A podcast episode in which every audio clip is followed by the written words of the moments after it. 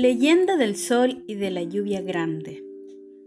Hace cientos de años comenzó a relatar Caipe, siendo yo todavía un muchacho. Pero Antai lo interrumpió extrañado. ¿Cómo? preguntó.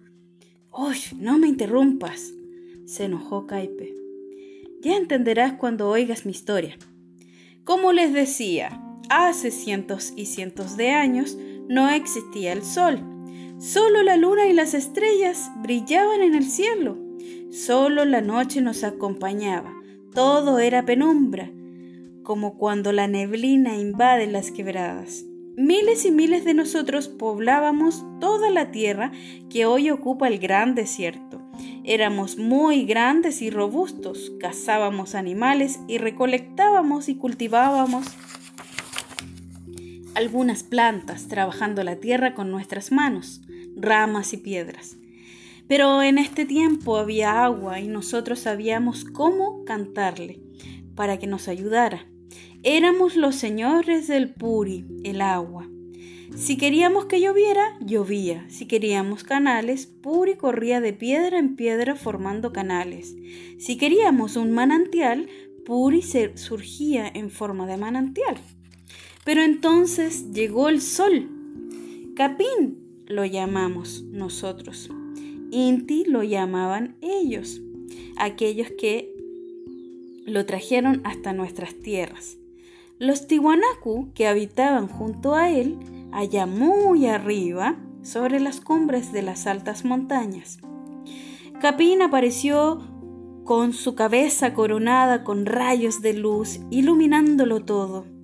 No pretendía hacernos daños ellos vivían felices con el sol. Lo trajeron pensando que nos, gustaría. Y vaya que nos gustó.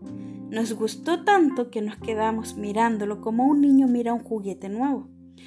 También al sol le gustó estar con nosotros porque aunque los hombres que lo habían traído lo guardaban todos los días, él se escapaba siempre de nuevo y cruzando la montaña volvía para mirarnos. Así, día tras día, Capín, el sol, brilló sobre nosotros. Pero con su calor la tierra se fue secando y arrugando, y nosotros nos fuimos achicando, como los granos de maíz cuando se les deja al sol. También nuestros árboles y plantas. Cuando descubrimos aquello, nos asustamos abandonando Toconao, nuestra ciudad junto a la laguna de Lejía, más allá del volcán Láscar, y nos ocultamos en unas grutas cercanas. Plantamos el maíz y los árboles diminutos, construimos casa para albergarnos. Nos habíamos convertido en Simapauna, Cochacoiba, los sombrecitos de la cueva. Pero descubrimos algo más, descubrimos que a medida que empequeñecíamos nuestra vida como el alimento seco se hacía más y más larga. Cada uno de nosotros tiene más de mil años. Ah, Caipe suspiró. Y no estoy muy seguro de que esto nos guste, agregó.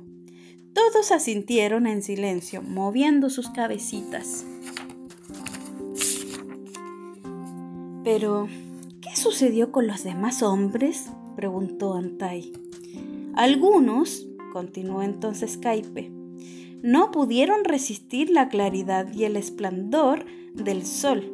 Huyeron enloquecidos a refugiarse en las cuevas, pero fue tal su terror que olvidaron llevar alimentos y abrigo. Ellos murieron de hambre y frío. Otros al menos intentaron combatir al sol y llamaron a Puri el agua. Entonces Llovió, llovió durante una luna llena. Todo el agua del cielo se vació sobre la tierra, inundándola. Los hombres tuvieron que huir a las altas planicies perdiéndolo todo durante aquella lluvia grande. Sembradíos, casas y también vidas. Con el tiempo, el agua fue penetrando las grietas y formó ríos subterráneos la tierra desnuda quedó seca y perdió su fertilidad, porque el sol implacable la hizo arder con su calor. Nada ni la yareta pudieron crecer en el desierto. Los descendientes de aquellos que habían logrado sobrevivir, los actuales Licanantai, comenzaron a bajar de las altas planicies a las honduras que la gran lluvia había formado, rompiendo la tierra con las rocas que arrastraba desde la cordillera. Ahí, en las quebradas más profundas y sombrías, surgieron, siguieron corriendo los pequeños riachuelos que aún hoy se conocen y ahí se instalaron los Liganantai. Nosotros, finalizó Caipe, continuamos viviendo en sus ciudades subterráneas, temerosos del sol y temerosos también del agua. ¿Sabes, Caipe? dijo Antai pensativo. Cuando lo vi hace un rato me acordé de la diosa de la fecundidad que hay en mi casa. Se parece a ustedes y tiene también el mismo tamaño. Es que tu pueblo recuerda lo que sucedió y sabe que nosotros podríamos traer la lluvia para regar sus campos, repuso Caipe. Pero entonces, ¿por qué temen a Puri? preguntó Antai. Si ustedes saben cómo controlarla.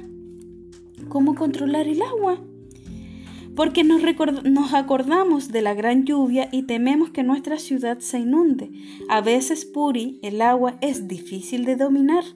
Te contamos lo que pasó en el, en el tatío, ¿recuerdas? Antai pensó un momento. ¿Has oído hablar del monte? preguntó sorprendido a todos con su pregunta. ¡Qué niño tan tonto! se enojó Caipe. Te relatamos nuestra historia y tú me preguntas si conozco el monte. Vaya. No, no lo conozco. ¿Por qué?